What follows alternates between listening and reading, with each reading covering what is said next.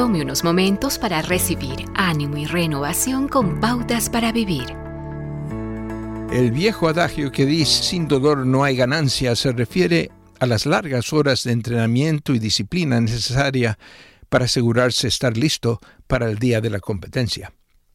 Hebreos 12 compara su caminata con el Señor con la carrera de un atleta. Esta tiene un punto de partida, que es su conversión, y tiene un término cuando llega ante la presencia del Señor.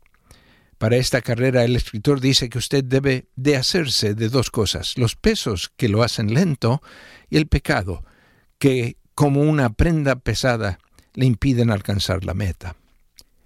Si cada palabra es significativa, entonces hay una razón por la cual estas dos palabras, pesos y pecados, son usadas. Entender la diferencia es importante para nosotros hoy. La primera palabra, okos, en griego significa un peso, una carga o un impedimento, cualquier cosa que le impida caminar con el Señor.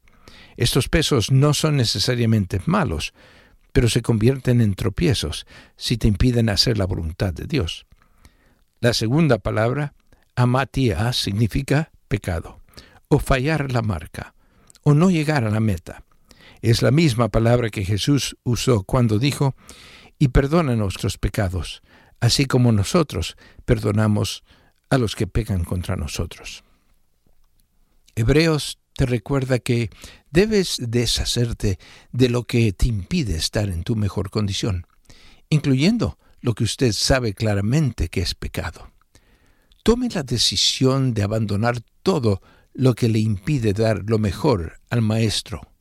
Manténgase enfocado, renueve su determinación y continúe día tras día si quiere terminar la carrera.